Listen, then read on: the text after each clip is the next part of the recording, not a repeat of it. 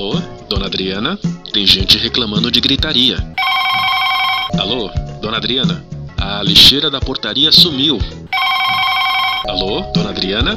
Tem cachorro na piscina. É, vida de síndico não é fácil. Por isso, a Rádio Viva a Vida traz todas as manhãs de sábado, a partir das 10 horas, o programa Viver com Domínio. Adriana Reis vai tirar todas suas dúvidas com muita informação para melhorar e muito sua gestão como síndico. Dona Adriana, a lixeira está sendo usada como barco para o cachorro e o marinheiro é seu filho.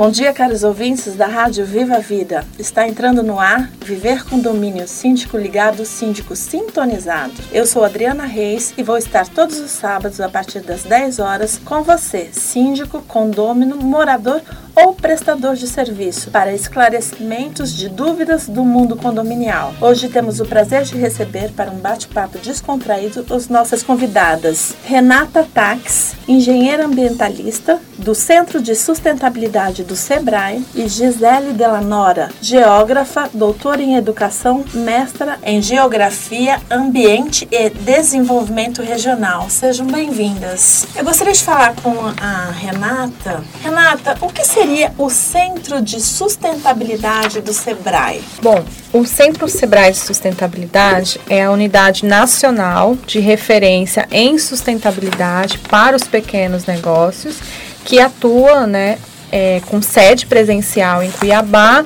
porém com atendimento em todas as capitais, em todos os estados. Esse centro de sustentabilidade, ele tem algum projeto voltado para a comunidade, em específico para os condomínios? Com o que, que ele trabalha especificamente? O grande foco do Centro Nacional é a produção de conhecimento, por meio de produção de conteúdos, cartilhas, infográficos, vídeos, todos os materiais que hoje já somam mais de 500 exemplares, eles são disponibilizados de forma gratuita para toda a comunidade, né?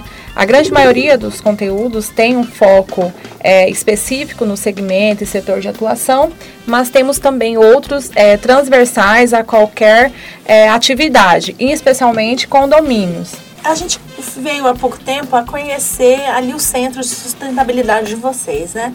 E vocês têm um projeto bem bonito referente a condomínio sobre reciclagem. Eu gostaria que você pudesse falar alguma coisa sobre reciclagem. Qual é o projeto que o Sebrae desenvolve perante os condomínios em termos de reciclagem? Tem alguma coisa já prevista? Vocês têm alguma parceria que possa ser levada aos condomínios, no caso, né? As diversas áreas da sustentabilidade, nós trabalhamos ela junto ao público-alvo por meio de consultorias.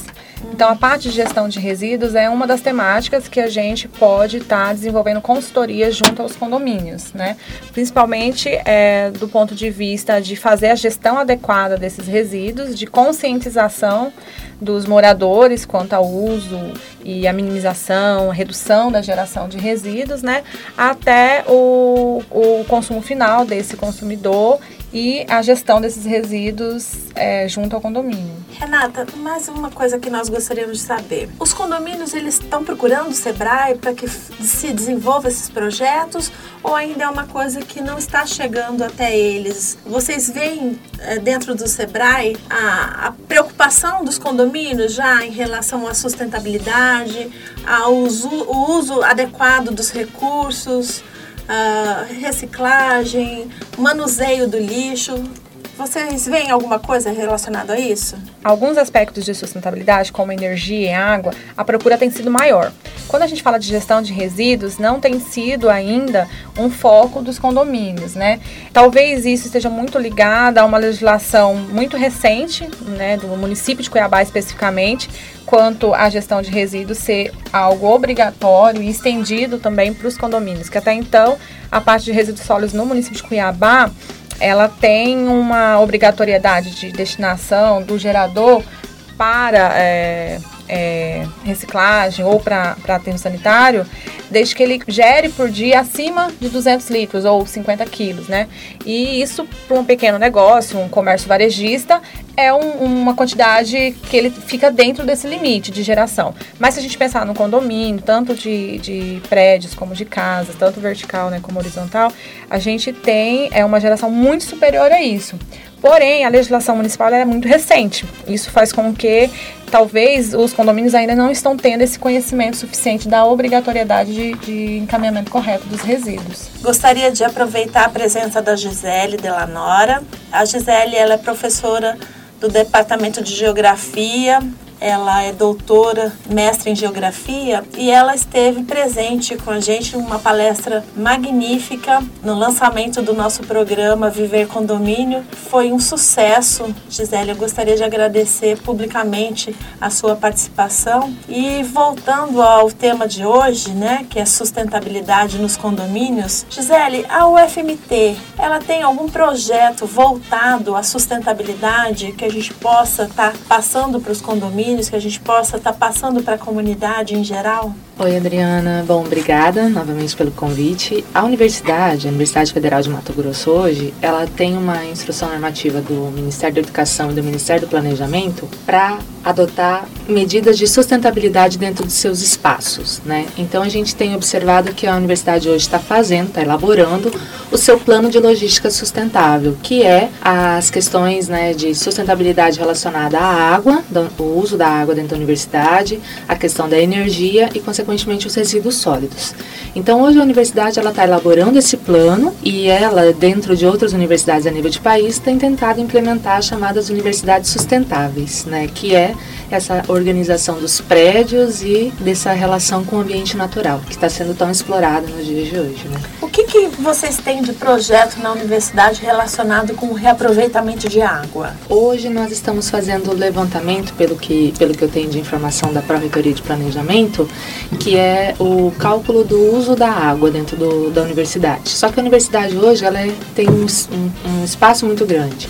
Então, uma das perspectivas é pensar na, no, nos caminhos de educação, de educação ambiental para que as pessoas se atentem ao próprio uso, né? A questão de torneiras, é, a questão de, de vasos sanitários com vazamentos, nós temos muitos registros de vazamento de água da universidade. Então a gente está passando, até porque a universidade é muito antiga, ainda tem uma infraestrutura muito precária em alguns aspectos, né? Então os prédios que estão sendo elaborados hoje já têm essa perspectiva do, do, do cuidado, né, de economia de água e consequentemente também de, de aproveitamento. Nós temos dentro da universidade um espaço que é o zoológico, que utiliza muita água, né? Que a gente tem um, um, um espaço de bastante consumo de água e, consequentemente, o córrego do Barbado que fica ao lado, né? Então são duas grandes situações que a universidade tem que administrar também ligado à água, né? O córrego do Barbado passa do lado, tem toda aquela questão dos resíduos urbanos e todos os problemas que nós temos dentro enfrenta, né? A universidade, assim como os condomínios, tanto os verticais como horizontais, eles têm uma, uma relação muito é, direta com a infraestrutura urbana. Né? Então, a água que nós temos é a água que vem da, do sistema de abastecimento. E aí a gente tem controle de água, tem também a perspectiva de vazamentos.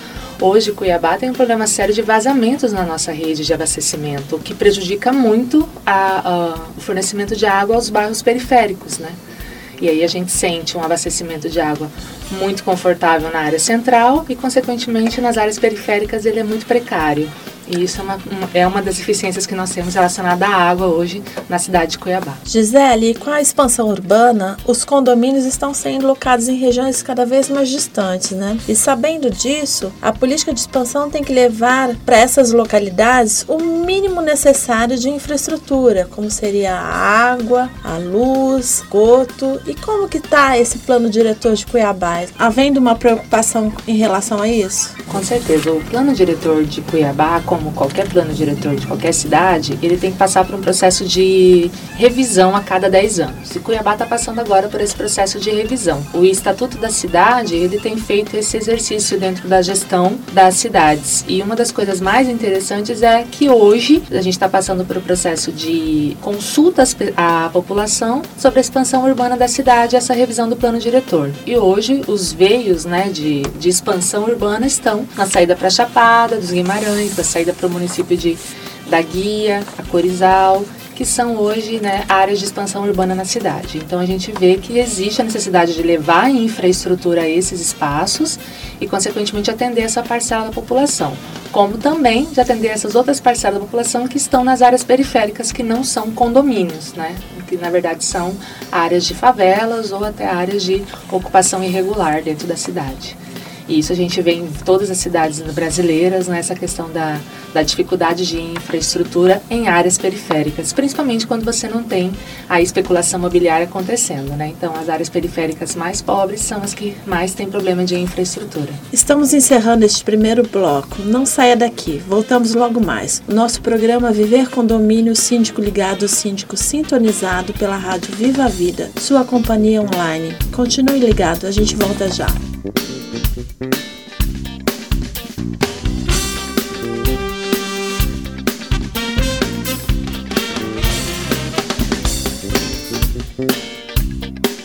Já estamos de volta com o nosso programa Viver Condomínio, síndico ligado, síndico sintonizado pela rádio Viva a Vida, sua companhia online. Em nossos estúdios, os convidados de hoje são Gisele Delanora e Renata Tax. Renata, é, falando-se sobre energia solar, a gente sabe que o Mato Grosso é o segundo estado com maior radiação solar do Brasil. O que, que o Sebrae pode dizer em relação a projetos de energia solar? O Centro Sebrae de de sustentabilidade, ele conta hoje com uma usina de geração de energia solar, assim como a sede do Sebrae Mato Grosso, né?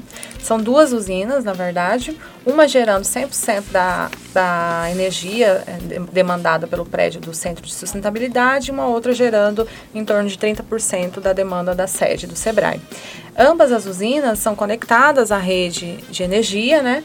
E todo o excedente que produzimos em dias que não há trabalho, nós conseguimos abater na conta de luz de outro prédio que tenha o mesmo CNPJ.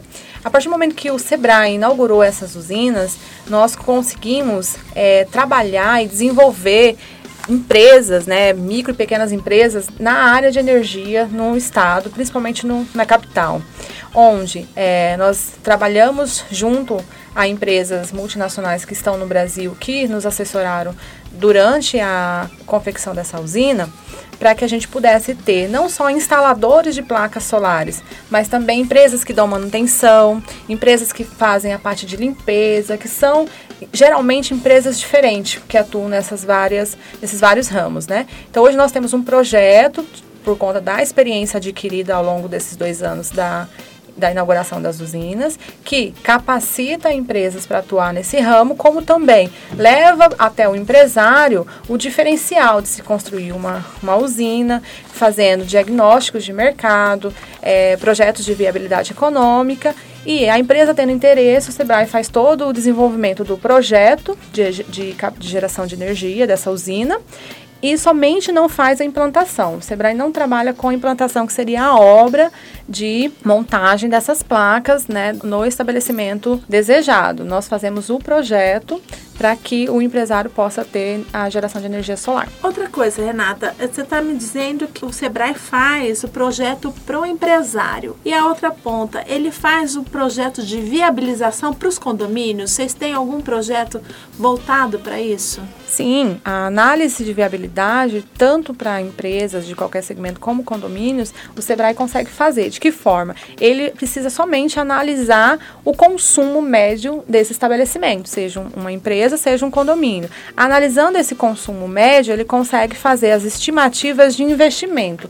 Claro que quando a gente fala de energia solar, a gente precisa pensar que antes dessa etapa a gente tem que olhar a parte de eficiência, porque senão a empresa ou o condomínio pode gastar muito mais dinheiro do que o necessário construindo essa usina, se ela tiver perdas de, energia desnecessário, né, desperdícios, ou mesmo equipamentos muito antigos em ambientes comuns, como os salões de festas, a área de administração. Então, primeiro a gente olha essa questão da eficiência, se não tem perda, se não tem desperdício, potência, né, e a classificação de eficiência desses equipamentos para então, depois, analisando a conta de luz, a gente conseguir estimar que potência é essa necessária para essa usina e a partir disso é, estimar custos de implantação da usina para o condomínio ou empresa que deseja implantar. Em se tratando de sustentabilidade, a gente sabe que a energia solar é fundamental, né? Além do custo-benefício, Gisele, o que, que a energia solar pode trazer de vantagens para o condômino, no caso? Bom, Adriana, uma das coisas que a gente tem que pensar quando, quando fala de energia, de modo geral, a energia solar ela vai beneficiar os condomínios verticais e horizontais com a economia, claro, da geração. Só que, além disso, quando você pensa na utilização da radiação solar para energia, num estado como Mato Grosso, como o Brasil, que, tem, que está localizado numa zona intertropical e, consequentemente, vai ter muita radiação solar, você está falando da sustentabilidade na manutenção dos espaços verdes, porque hoje, dentro do, do estado e no Brasil como um todo, nós temos muitos problemas com a criação de usinas hidrelétricas, que é a base da nossa matriz energética. Então, assim, nós temos vários exemplos dentro do Brasil de usinas hidrelétricas que estão sendo implantadas para ter esse abastecimento de energia, para suprir a demanda do consumo de energia. Então, se um condomínio, seja ele vertical ou horizontal, produzirem a sua própria energia, isso, isso diminui a pressão sobre os, o, ambiente natural e, consequentemente, diminui essa perspectiva de ter que fazer usinas hidrelétricas ou pequenas centrais hidrelétricas que geram um impacto ambiental muito grande e que mexe com, a, com o ambiente natural, que mexe com a vida das pessoas, das comunidades tradicionais. Então não dá para pensar assim, ah, então quer dizer que eu só vou diminuir a conta de energia? Não. Se você utilizar a energia solar, você além de diminuir a, a, a, sua conta de energia, que é o principal objetivo, geralmente, né? Você ainda está contribuindo para a manutenção da natureza, do ambiente natural. Então, isso é uma das coisas que a gente tem que pensar. Sem falar também que nós temos outros tipos de energias que nós podemos utilizar. E o condomínio, ele pode se aproveitar desse processo de energia solar, para geração de energia dentro do próprio condomínio, diminuindo a conta de energia de modo geral, mas também pode gerar, a partir do seu lixo, do seu resíduo, ele pode gerar inclusive é, rendimentos ao condomínio. Né? Então, pensar na gestão sustentável do condomínio, no que ele mais usa, que é a energia, que é a água, na própria, na, no próprio impacto disso no ambiente natural, já ajuda bastante. Então, acho que o síndico hoje, se ele tiver essa compreensão de que os condomínios verticais, os condomínios horizontais, eles são ilhas na cidade, que essas ilhas devem ser melhor administradas e pensadas com sustentabilidade, eu tenho certeza que a gente consegue melhorar muito a qualidade de vida e, consequentemente, diminuir os problemas ambientais aí, se a gente diminuir a pressão ambiental. Gisele, então quer dizer que ser sustentável dá lucro? Olha, lucro, lucro depende muito de quem investe e do que, do que entende como lucro. Então, assim, sustentabilidade, além de você manter o ambiente natural, que é a nossa sobrevivência, esse já é o principal lucro que nós temos. Mas vamos falar da gestão financeira dos condomínios. Com certeza você vai ter impacto é, econômico, diminuição do impacto econômico. Por quê? O que, que acontece? Quando você fala da reutilização de água, da geração de energia solar, coleta seletiva ou, no caso, na separação de resíduo que pode ser reaproveitado.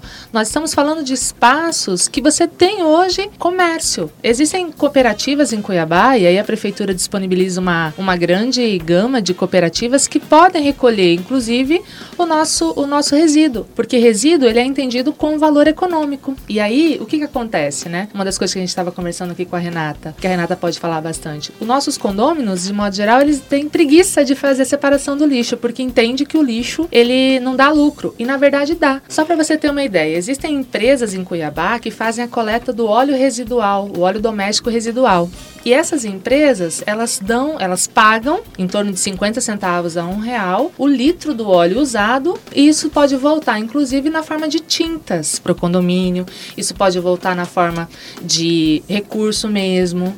Tem escolas que estão fazendo a coleta de lixo, pra, da coleta de óleo residual, para poder utilizar é, esse recurso para fazer é, pequenas obras dentro das, das, escolas. Então a gente vê que existem iniciativas que devem ser mais divulgadas, e aí eu acho que esses são espaços para se divulgar essas iniciativas que com certeza vão melhorar essa gestão. Então essas ilhas, esses nossos condomínios, e aí a gestão condominial deve procurar conhecer quais são os impactos disso. Então, será que o nosso condomínio ele tem problema de falta de água, ou eu tenho que regar jardim, ou eu tenho tem que fazer manutenção de água na piscina, será que a gente não pode fazer o reaproveitamento da água e pelo menos seis meses por ano com a água, a água da chuva, né? Esse processo de coleta de água da chuva, isso tudo significa o quê? Significa que a gente está economizando água, que não está vindo, né, passando lá pelo hidrômetro e fazendo cálculo lá.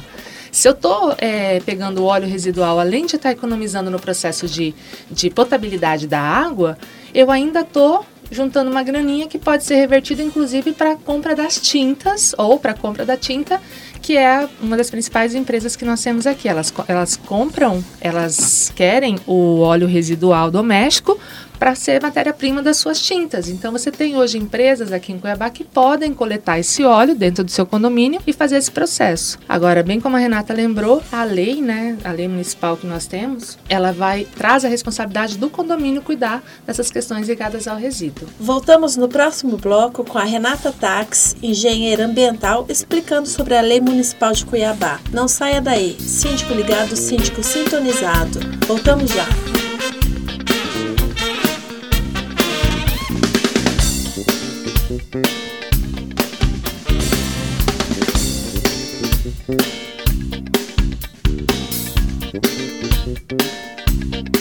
Síndico Ligado, Síndico Sintonizado já está de volta pela Rádio Viva Vida, sua companhia online. Em nossos estúdios, Gisele Delanora e Renata Tax. Renata, voltando do bloco anterior, você ficou de nos responder como anda a lei municipal de Cuiabá. Bom, a política municipal, né, a lei municipal de gestão de resíduos sólidos de Cuiabá, ela é uma lei recente, né, de 2014 com 2010, então levou quatro anos para o município analisar e verificar o que da política federal cabia para o município de Cuiabá. Em geral, a política federal estabelece que todos os municípios tenham as suas políticas municipais baseadas na política federal e que até 2020 todos os municípios brasileiros têm que se adequar à gestão de resíduos. Então, a parte de encaminhamento, a parte de aterros sanitários, né? A política municipal de Cuiabá, a partir desse ano, a gente conseguiu perceber que ela tem sido bem atuante na, na região.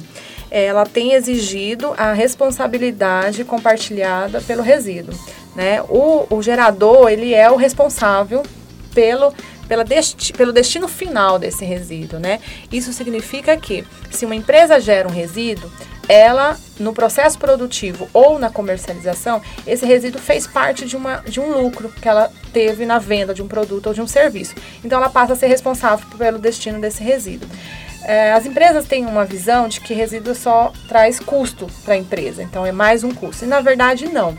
Se ela faz uma gestão adequada, e ela tra trabalha a parte de mudança de cultura dos colaboradores. No caso de condomínios, a questão dos condôminos, né, de fazer a separação desde a geração do resíduo, ela impede que esse resíduo se contamine, né? E com isso ela consegue vender esses resíduos. Então o resíduo ele tem um valor agregado é, principalmente os plásticos, os metais, né, os papéis, papelão. Então são resíduos que podem ser vendidos. A prefeitura, é, a partir desse ano, a gente viu algumas iniciativas acontecendo. Ela estabeleceu um limite é, inferior a 200 litros ou 50 quilos por dia para o gerador de resíduos comuns. Então, se eu sou um condomínio e gero acima desse valor num dia, eu sou obrigado a destinar esse resíduo de forma correta. E esse destino correto significa ele fazer a segregação em loco dos resíduos e destinar para a cooperativa ou vender para empresas que comprem. É, com isso, ao mesmo tempo que o poder público está exigindo a responsabilidade do gerador em descartar corretamente para impedir impactos ambientais e sociais ligados a esse fator, ao mesmo tempo as empresas têm a oportunidade de ganhar dinheiro com isso, né? Então, assim, a, a gente tem visto argumentos de que não existe é, empresas que coletam, que o custo ainda é muito baixo. Mas as empresas que hoje estão disponíveis no mercado que fazem essa coleta, elas exigem que o resíduo já venha triado. Então, vamos dizer, então hoje o custo desse, dessa triagem é um custo que o próprio condomínio teria que arcar. Só que se o condomínio trabalhar a parte de conscientização, sensibilização dos moradores, por meio de campanhas, por meio de incentivos, de benefícios, esses moradores podem já entregar o resíduo triado, né? para o condomínio e fazendo com que o condomínio venda isso e consiga reverter esse valor adquirido com a venda dos recicláveis para o próprio condomínio, seja para melhoria dos ambientes públicos internos do condomínio, seja para realizações de festas em datas temáticas e outras iniciativas possíveis. No que, que se baseia essa triagem? O que, que seria essa triagem? É uma coisa tão assim absurda ou é uma coisa simples? É uma coisa simples a política ela só, ela só pede que seja separado o lixo seco do lixo úmido, né? Que é o resíduo seco e úmido. Ou seja, úmido é todo aquele resíduo que não vai ter uma reciclagem no momento, seja por uma viabilidade tecnológica, de não existir uma tecnologia apropriada para dar um destino, seja por uma viabilidade, viabilidade econômica. Então, o que, que é um resíduo é, úmido? Resíduos orgânicos, tudo aquilo que é gerado na fabricação de alimentos, no preparo de alimentos. Os resíduos de banheiro, né, papel de banheiro, são resíduos não recicláveis. Então, eles são considerados como resíduos é, não recicláveis. Os resíduos secos é o plástico, as embalagens de produtos de limpeza. Olhando para uma casa, né, a gente consegue classificar embalagem de produtos de limpeza, papel e papelão, é, embalagens de metal, né, seja latinhas de refrigerante, de bebidas, seja aquelas embalagens de metal de, de, de, verdu, de conservas, né, tudo isso são resíduos secos. Então, a, a, o condômino precisa separar o seco do úmido e encaminhar o condomínio, fazer a venda disso de forma separada. É, Renata, você acha que um trabalho de conscientização em relação a isso seria o suficiente? Um informativo para sensibilizar a comunidade? Olha, a gente lida muito com é, projetos na área de sustentabilidade junto a empresas que têm pessoas trabalhando. E a gente percebeu ao longo de alguns anos que a sensibilização é necessária, porém ela não é suficiente. É, as pessoas conhecem as suas responsabilidades, elas sabem é, do impacto negativo que destinar o resíduo de qualquer forma pode causar, Porém, as pessoas são movidas por incentivos, são movidas pelo bolso, o empresário, o, o condomínio, né, em geral, eles são movidos pelo bolso. Então, se, a, se o condomínio criar uma estratégia ali de sensibilizar esse morador ao mesmo tempo, dá para ele o que a gente chama de cenourinha, faz com que ele se engaje nessa campanha, nessa iniciativa do condomínio participando da ação e ao mesmo tempo tendo algum, mesmo tempo tendo algum benefício com isso, para que ele de imediato compre a ideia e ao longo dos anos ele passa a ter isso instalado na sua cultura e replique isso com seus familiares, amigos e pessoas conhecidas. É o que a gente falava no bloco anterior, né? Uma forma de gerar renda até, né? Ele vai ver algum benefício em algum momento. Gisele, a gente sabe que o plano diretor de Cuiabá ele em destaque. O que, que você poderia nos dizer sobre ah, o plano municipal hoje? Bom, Adriana, eu acho que uma das coisas mais interessantes é que o IPDU, né, o nosso Instituto de Pesquisa e Desenvolvimento Urbano, ligado à Prefeitura Municipal de Cuiabá, ele está fazendo reuniões setoriais nos bairros da cidade e convocando toda a população a participar para discutir quais são os caminhos da futura Cuiabá, né? Do Cuiabá há mais 300 anos, como a gente tem ouvido.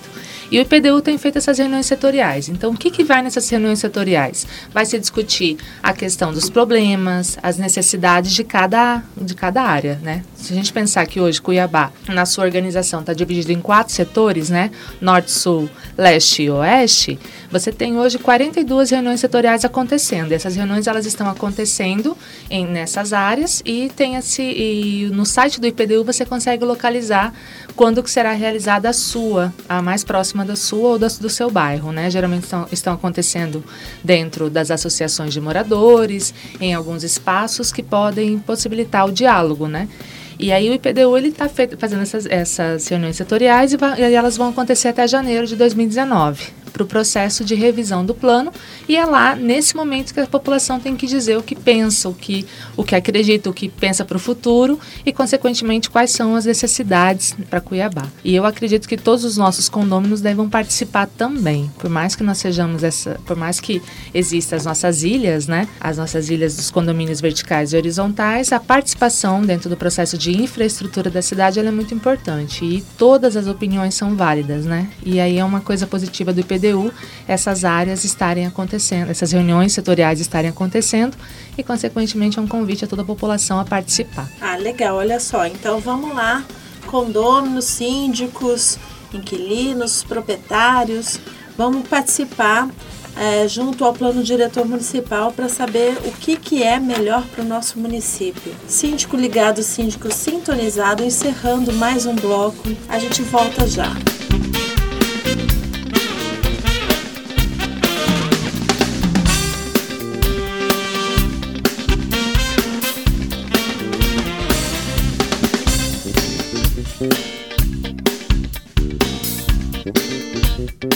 Estamos de volta com o nosso quarto e último bloco, com as considerações finais das nossas convidadas.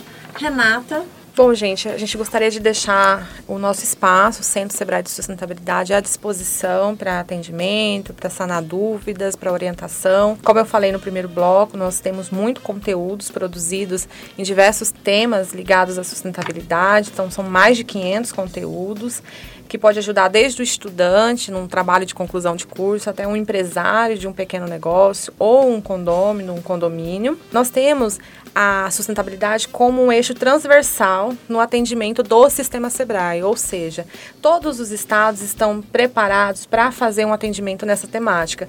Então, se você é um empresário, um condômino, quer saber mais, pode nos procurar como unidade nacional aqui em Cuiabá, no estado de Mato Grosso, mas pode também procurar o gestor que trabalha essa temática dentro de cada estado, tá? Nós temos essas pessoas. O nosso prédio, onde o, o projeto nacional fica abrigado aqui em Cuiabá, ele é um prédio certificado, ele tem uma certificação internacional, o BRIAM, e ele em 2018 foi eleito o prédio mais sustentável das Américas, concorrendo inclusive com projetos nos Estados Unidos, e foi eleito o mais sustentável do mundo pelo júri popular. Popular. Então, assim, a gente tem um know-how na parte principalmente de construção de ambientes sustentáveis, onde a gente tem recebido muitos arquitetos e engenheiros de fora do país para conhecer esses aspectos construtivos e poder replicar numa obra, num prédio que se deseja implantar.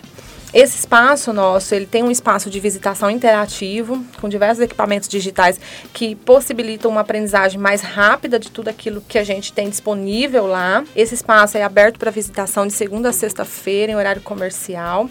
É, o agendamento é feito pelo próprio telefone do 0800 do Sebrae, que é o 0800 570 0800, e a gente consegue fazer uma visita guiada, que tem uma hora e trinta de duração, onde a pessoa passa por todas as estações interativas desse ambiente e passa a ter acesso a todos esses conteúdos produzidos de forma online, se desejar, mas também dispomos deles impressos para facilitar uma leitura ou mesmo para levar para casa. É, o nosso site, o www.sustentabilidade.sebrae.com.br, é, tem todos esses materiais disponíveis e, inclusive, histórias que nós consideramos casos de sucessos no país. Então, hoje tem mais de 100, 100 histórias de sucesso que são empresas que implantaram a sustentabilidade, deu certo, estão ganhando dinheiro com isso. E, a partir dessas, dessas iniciativas, o Sebrae trabalha com um atendimento personalizado, caso a caso, nas diversas temáticas ligadas ao tema: água, energia, resíduos, produção e consumo, certificações, adequações ambientais, certificações voluntárias.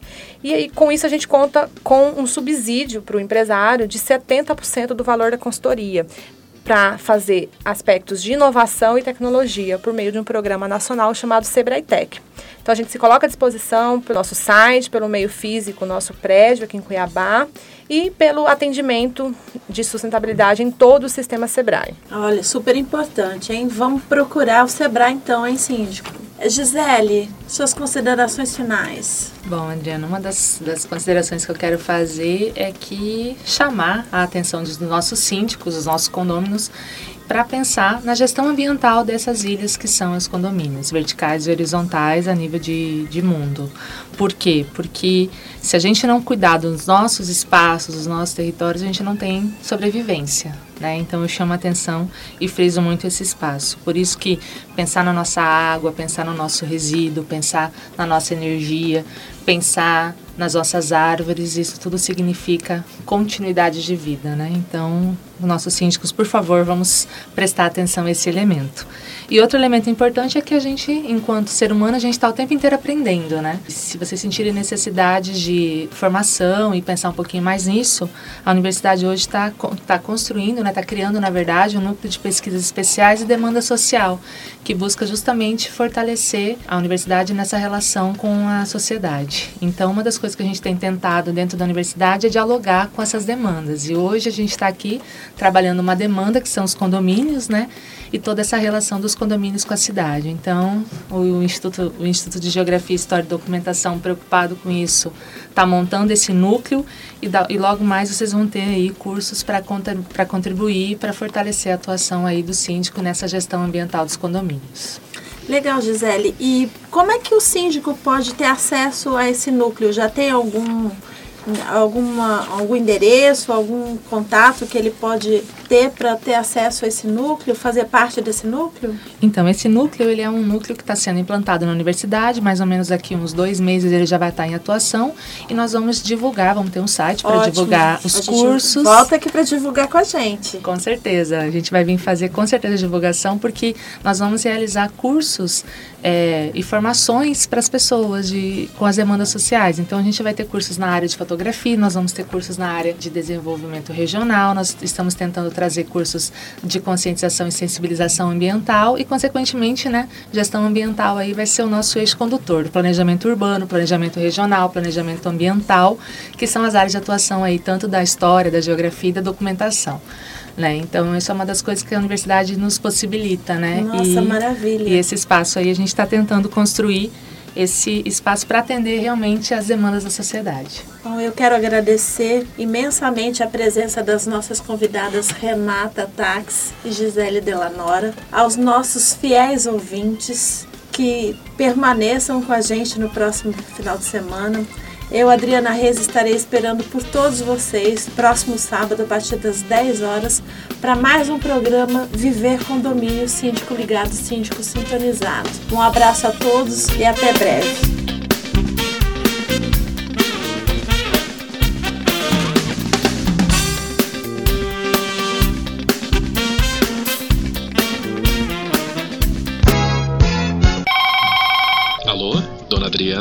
Tem gente reclamando de gritaria. Alô, dona Adriana? A lixeira da portaria sumiu. Alô, dona Adriana? Tem cachorro na piscina. É, vida de síndico não é fácil. Por isso, a Rádio Viva a Vida traz todas as manhãs de sábado, a partir das 10 horas, o programa Viver com Domínio. Adriana Reis vai tirar todas suas dúvidas com muita informação para melhorar e muito sua gestão como síndico. Dona Adriana, a lixeira está sendo usada como barco para o cachorro e o marinheiro é seu filho.